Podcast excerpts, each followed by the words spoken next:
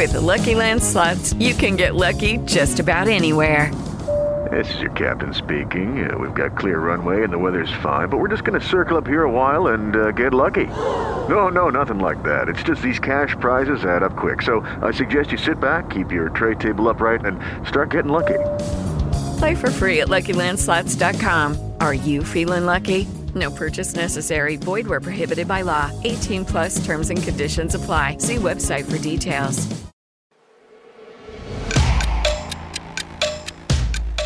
Olá, eu sou o Márcio Miranda e esse é o 15 Minutos, podcast da Gazeta do Povo. Na reunião, Dória questionou a postura do governo federal.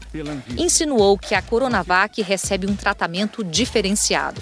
O que difere, ministro, a condição e a sua gestão como ministro da Saúde de privilegiar duas vacinas em detrimento de outra vacina. Em vários episódios aqui do podcast, nesses últimos meses, a gente falou sobre o fato de o tema das vacinas ter sido altamente politizado aqui no Brasil, né?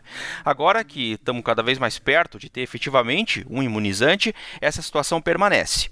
O exemplo mais recente aconteceu na reunião de governadores com o ministro da Saúde, Eduardo Pazuello.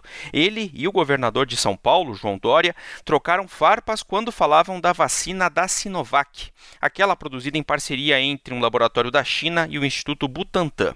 O Dória, aliás, já afirmou que começa a vacinação da população paulista em janeiro. Só que falta ainda a aprovação da vacina por parte da agência responsável, no caso a Anvisa. No fim da tarde, horas depois do fim da reunião, Pazuello fez um pronunciamento no Palácio do Planalto para falar sobre a vacinação. Sem citar o governador de São Paulo, disse que o Brasil não pode se dividir e destacou que cabe ao Ministério da Saúde cuidar da vacinação do país inteiro. E é mais do que sabido que no pano de fundo de toda essa discussão está o fato de que Dória e Bolsonaro são hoje adversários políticos, né?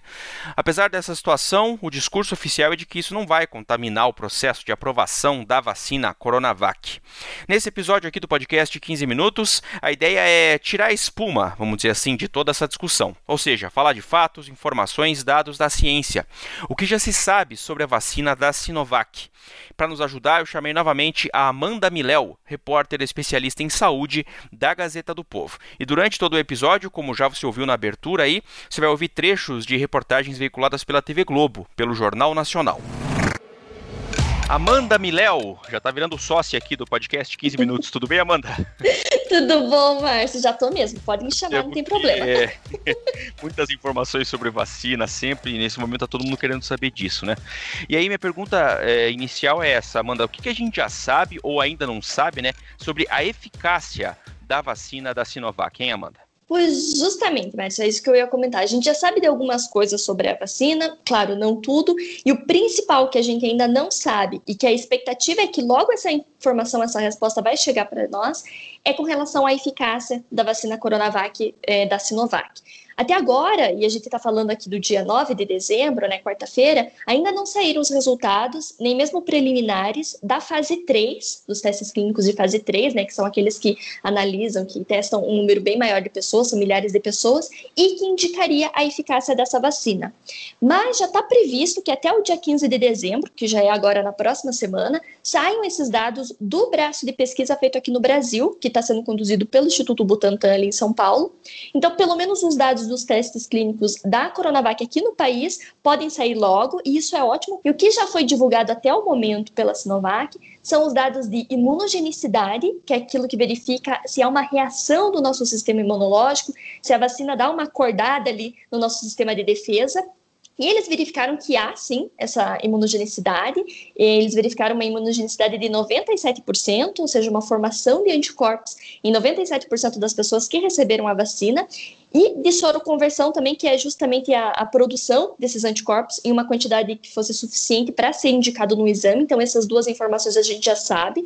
Só que nenhuma delas realmente indica uma eficácia, né? Para fazer eficácia é preciso realmente os resultados da fase 3. O Instituto Butantan, que é quem está tocando né, os estudos aqui no Brasil, então, eles ah, já divulgaram que estão analisando 74 voluntários que se infectaram com o novo coronavírus, mas eles deram, não deram mais informações ainda se era do grupo placebo ou se era do grupo que recebeu a vacina. E quem acompanha aqui o 15 Minutos, né, Márcia, sabe que é justamente nessa diferença que os desenvolvedores vão calcular a eficácia, né? Então a gente está na expectativa aí. Por enquanto a gente não tem os dados de eficácia, mas logo é, eu imagino que a gente já vai ter, porque eles já avisaram que até o dia 15 vão fornecer essas informações. Antes de entrar na questão da eventual aprovação e distribuição, que a gente vai abordar daqui a pouco, eu queria saber sobre os testes aqui no país. A Coronavac ela vem sendo testada aqui no Brasil desde o início de julho, ali, quando ela recebeu a aprovação da Anvisa para os testes clínicos de fase 3. E logo no início o estudo previa é, a testagem né, em 9 mil voluntários dos estados de São Paulo, no Rio Grande do Sul, Minas Gerais, Paraná, além do, do Distrito Federal. Depois, esses testes foram ampliados para 13 mil voluntários e outros centros do país foram incluídos, uh, nos estados do Mato Grosso, Mato Grosso do Sul e no Rio de Janeiro também. Sobre a produção da vacina, o acordo entre a, farmacêutica Sinovac e o Instituto Butantan prevê a transferência de tecnologia e a produção da, da vacina aqui. Tanto é que já tem até uma conversa entre o estado de São Paulo com outras regiões do país, inclusive com a capital aqui do Paraná, Curitiba, para compra de algumas doses da vacina que vão ser produzidas por lá. Curitiba, inclusive, já anunciou essa parceria e disse que a vacina vai ser distribuída prioritariamente para os profissionais de saúde. E do Instituto Butantan, eles preveem que com a nova fábrica que eles já estão construindo, eles consigam produzir cerca de um milhão de doses por dia. Isso ainda não, não chegou, né? Porque eles ainda estão construindo essa fábrica, mas essa é a previsão deles. O que eles já receberam do, de insumos até no início de dezembro é para a produção de um milhão dessas doses, mas somando tudo que a Sinovac já enviou, entre insumos, entre doses efetivas, eles têm 46 milhões de doses, 6 milhões já estão prontas para aplicar e 40 milhões são insumos para produzir. Então é uma quantidade significativa e a gente vai produzir aqui sim e distribuir para outras regiões do país, conforme né, o Instituto uh, faça essas parcerias com outras regiões. Pois é. Agora vem um ponto-chave aí que também está muito envolvido nesse debate técnico, mas também político, né? Para acontecer a aprovação e distribuição da vacina, Amanda, como é que são os próximos passos? É, os próximos passos agora são, primeiro de tudo, esperar os resultados de eficácia da vacina, né? Isso é, é fundamental para a gente pensar uh, o que, que vai ocorrer daqui para frente. Depois, enviar todas essas informações para a Anvisa, que é a nossa agência regulatória, que vai dar a aprovação ali para que essa vacina seja é, aplicada na população aguardar, de certa forma, uma aprovação da Anvisa, né, que até o ministro da Saúde, o Eduardo Pazuello, tinha dito que poderia levar 60 dias, embora ele tenha mudado um pouco o discurso e tal, embora uhum. também tenha essa discussão entre os órgãos e o Estado para que o prazo seja um pouco reduzido, por conta mesmo do contexto da pandemia, né, Márcio, que, e até do processo de submissão da Anvisa que eles modificaram, que eles deixaram mais facilitado esse ano, a submissão contínua, assim, que é a farmacêutica, ou os desenvolvedores já vão enviando as informações que eles já têm prontas para a Anvisa para facilitar na hora de, de fazer essa avaliação e, e a aprovação, dar a celeridade a esse processo. Além da divulgação do calendário, os governadores têm pressa na aprovação das vacinas pela Anvisa. Na reunião, eles reforçaram o pedido para que a agência autorize o uso emergencial das vacinas que forem aprovadas no exterior. Mas, como você muito bem colocou, a gente sabe que toda essa discussão sobre a Coronavac, principalmente, tem um bom caldo político. Então, tem toda a discussão do hum. governador de São Paulo, João Dória, que já anunciou a vacinação em massa para janeiro, ali para o dia 25 de janeiro, que é bem complicado a gente colocar uma data precisa, justamente por todos esses fatores que já foram mencionados, né? Então, tem essa boa dose de outros fatores, não apenas científicos, que acabam influenciando nessa decisão, né? Pois é. Só para fazer uma rápida linha do tempo aqui, já que a gente é inevitável também tem que citar nesse ponto aí o aspecto político, na terça-feira, como eu falei aqui na abertura do episódio, teve aquela reunião de governadores com o ministro da Saúde, Eduardo Pazuello, houve uma cobrança por um plano nacional de imunizações, aí teve aquela troca de farpas entre o governador de São Paulo, João Dória, e o ministro da Saúde. Aí depois desse encontro, lá no final da tarde, de terça, o ministro Pazuello, ele fez um pronunciamento, não foi uma entrevista, no qual ele comentou isso que a Amanda falou agora, dos 60 dias que ele estima, né, para qualquer processo de aprovação é, de uma vacina na Anvisa. Tudo está sendo feito de acordo com ritos científicos e seguindo os protocolos da agência reguladora, que é a Anvisa.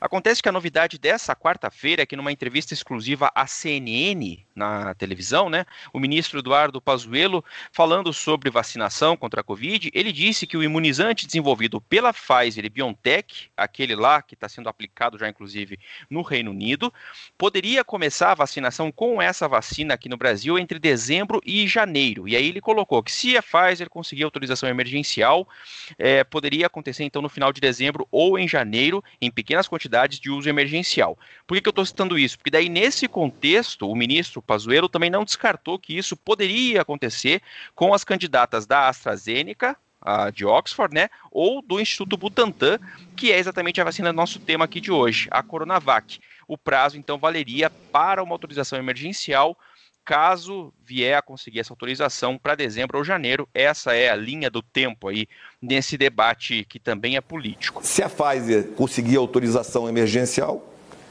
e a Pfizer nos adiantar alguma entrega. Isso pode acontecer em janeiro, final de dezembro, em janeiro. Isso em quantidades pequenas, que são de uso emergencial.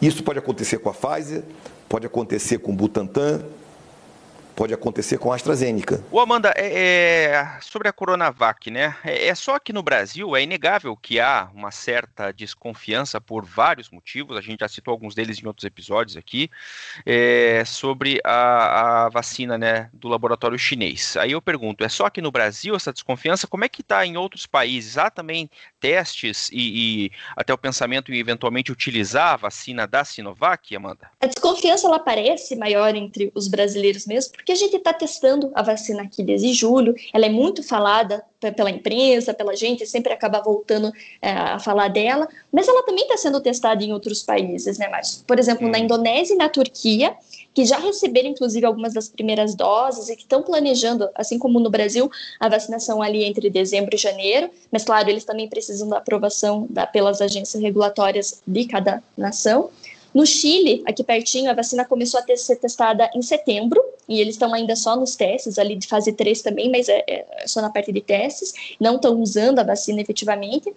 E também estão esperando a aprovação de outras agências regulatórias, como a Anvisa. Isso não é errado, assim, é como o Brasil mesmo já faz, olhando para o FDA nos Estados Unidos, para as agências da Europa, do Japão. Essa aprovação externa é uma garantia a mais né, de, de aprovação e de segurança e dá um, um, uma sensação de segurança maior para ser aprovada aqui. E na própria China, a vacina também vem sendo aplicada em regime de uso emergencial, mas também ainda em poucas pessoas, é bem em grupos limitados, assim, e não uma vacinação em massa. E claro, em todo mundo tem toda uma desconfiança meio que próprio uh, para olhar para a China, né, ter uma visão um pouco xenofóbica, assim, de ai, o vírus uhum. surgiu lá e a vacina, enfim, tem toda essa questão, mas há outros países que estão testando e que provavelmente vão utilizar a vacina uh, como parte, né, do, do, do programa de, de vacinação e a gente espera que o Brasil seja um deles e rápido, né? Pois é. Uma das preocupações quando a gente está falando de vacinas, que tem aparecido com muita frequência, Amanda, é a questão da logística, né? No caso, por exemplo, é, bem falado aí da vacina da Pfizer BioNTech, essa que, repito, já está sendo até aplicada lá é, no Reino Unido, tem a preocupação de como mantê-la em temperatura tão baixa, né? Duas perguntas. É, no caso da Coronavac, seria mais fácil, vamos dizer assim, essa parte logística? E, e como é que isso tem relação também com a estratégia que é utilizada para o desenvolvimento da vacina, da vacina da Sinovac do Butantan, hein, Amanda? Sim, mas seria mais fácil porque a vacina da Coronavac, ela usa de uma estratégia que é mais clássica, mais tradicional, né, na produção desses imunizantes, que é o uso do vírus chamado inativado, ou falando até de uma forma bem coloquial, entre aspas, um vírus morto, né? Uhum. E essa é a mesma estratégia que a gente já utiliza em vacinas como a da gripe, a influenza, que tomamos todo ano, e que não uhum. demanda, assim, uma logística muito intensa, ou pelo menos é bem mais simples do que em comparação com a vacina da Pfizer, que usa de uma estratégia diferente e é justamente nessa diferença de estratégia que tem aí a, a questão logística, por que uma é tão difícil e outra é mais fácil né, nessa distribuição. Então, comparando as duas. A vacina da Coronavac usa então um vírus que é inteirinho do coronavírus, só que ele está morto. E ele é morto por processos. Morto aí eu coloco entre muito entre aspas, né? Mas é, é, só para entender, ele é inativado por meio de processos físico-químicos, como o uso de algum produto químico, ou ali para né, desativar, ou o mesmo calor. Uhum. E esse vírus, essa quase uma carcaça do vírus, ela é entregue para o nosso sistema imunológico, que o sistema imunológico vai reconhecer e vai aprender a se defender grosseiramente falando, é, é, basicamente isso que acontece. Eles olham ali e falam, meu Deus, é um espantalho de coronavírus, e aprendem uhum. como que se defende. No caso da vacina da Pfizer, que ela usa uma tecnologia que é bem mais nova, e inclusive a vacina da Pfizer é a primeira aprovada com essa estratégia para uso em seres humanos, né? Ainda que seja uhum. uma, uma aprovação emergencial. Mas essa é a vacina do tipo RNA mensageiro. E assim, vamos lá, eu sei que é, é, é meio chato às vezes essa aula de biologia, mas eu acho importante reforçar para que claro. as pessoas não se deixem levar pelas fake news que a gente sabe que está circulando pelos uhum, aplicativos uhum. de mensagens e tal. O que, que é a vacina de RNA? Como que ela funciona, né? O pesquisador, ele pega uma parte do RNA do vírus, que é o ácido ribonucleico, que é uma molécula, no caso o RNA mensageiro, que é essa molécula que leva até dentro das células as informações, ou quase uma receita, para a produção de proteínas. Ele que vai entregar para a célula essas informações que estão contidas no DNA, que é o ácido desoxirribonucleico, para que as células recebam essa receita, aprendam ali, ah tá, tem que produzir a proteína tal, e produz essa proteína. Os pesquisadores, então, eles pegam uma parte do RNA do vírus, do coronavírus, que traz lá todas as informações para produzir a proteína, uma proteína que seja específica do coronavírus, que é a proteína spike, que é uma das principais características do vírus, que é inclusive que dá o aspecto de coroa dele, essa proteína que fala, esse vírus vai ter esse aspecto de coroa, que inclusive vem o nome do coronavírus, enrola esse DNA do vírus em alguma proteção, tipo uma capinha de gordura, e pronto, faz a vacina. Tá? Uma vez que esse RNA entregue para as células humanas, elas vão produzir essa proteína específica, esse spike, cuja receita está ali bem certinho, e vão reconhecer como uma proteína que não é própria do, do corpo humano, que é do coronavírus, e vai aprender a se defender dela. Vale lembrar que é só uma proteína, gente. Não vai é, ser possível o vírus causar uma doença a partir dessa, desse pequeno filamento que é entregue para as células. É simplesmente mostrar: olha, gente, essas são as informações do vírus, é isso que a gente vai precisar combater caso a gente encontre na, na vida real. Então, é, é só isso. Não há modificação nenhum da, do DNA da pessoa, não há nenhuma alteração na estrutura genômica do ser humano. Esse processo de entrega do RNA para as células, isso já acontece, inclusive na doença, quando o vírus entra no nosso sistema, né, no nosso organismo, ele faz isso. Só que qual que é a diferença? Da vacina, todo esse processo é controlado. E no vírus, não. O vírus está lá para se multiplicar, para causar um dano e para poder sair e infectar outras pessoas. Da vacina, não. O objetivo é bem claro: mostrar para o nosso sistema imunológico o que, que é o vírus e como se defender. Só que daí, qual que é a diferença né, entre as vacinas? Esse RNA, ele degrada, ele se desfaz por qualquer coisa. Ele é muito sensível. Por isso que a temperatura dos 70 graus Celsius negativo é necessária. Na vacina da Coronavac, que usa do vírus inativado, do vírus inteirinho mais inativado, não tem esse mesmo risco. Não há uma preocupação em degradar o vírus morto, né? Essa temperatura, então, tão extrema quanto no, na vacina da Pfizer, da vacina de RNA, não é tão necessária. Além disso, essa, essa técnica que é mais clássica do vírus inativado, ela tem outros benefícios, como, por exemplo, como ela já é mais conhecida, já usada em outras vacinas, é mais fácil da gente prever quais são os efeitos colaterais de longo prazo que podem vir. E já respondendo a essa dúvida, ela tende a ser bem segura. Afinal, a gente está tomando aí vacina da gripe há quantos anos, né? E está tudo certo. Dos pontos negativos, para produzir uma vacina de vírus inativado, você precisa, logicamente, do vírus. E para você cultivar esse vírus, matar esse vírus, você precisa fazer tudo isso num laboratório de alta segurança. Precisa ter né, todo um equipamento que também tem um custo, então o investimento tende a ser alto. No caso da vacina da Pfizer, não precisa de um laboratório de alta segurança, porque você só tem as informações do vírus, você não tem o vírus propriamente ali para você trabalhar. Então, uhum. não precisa de tudo isso. O investimento tende a ser um pouquinho mais baixo, embora seja uma tecnologia também mais nova. Então, por isso que eu acho que é importante a gente ver essas diferentes opções e ter várias opções, né? Como eventualmente imagino que a gente vai ter, é, para não ficar dependendo só de uma estratégia vacinal, só de um tipo e ficar muito preso a, a esses perrengues, né, Márcio, de, de, como entregar, de como fazer, de como aplicar. É. Bom, Amanda, mais uma vez, obrigado por trazer tantas informações aqui no 15 minutos. Hoje um pouco estendido aqui, né, com prorrogação, porque afinal é muita informação e muita informação importante sobre vacinas. Até a próxima. tá certo, obrigada, Márcio. Até a próxima. Ponto final nesse episódio do 15 Minutos, podcast da redação da Gazeta do Povo. Eu lembro que o 15 Minutos conta com a participação da Maria Escrocaro e da Jennifer Ribeiro na produção, a montagem é do Leonardo Bestloff e a direção de conteúdo do Rodrigo Fernandes. Eu sou o Márcio Miranda e agradeço muito a sua companhia. Até mais!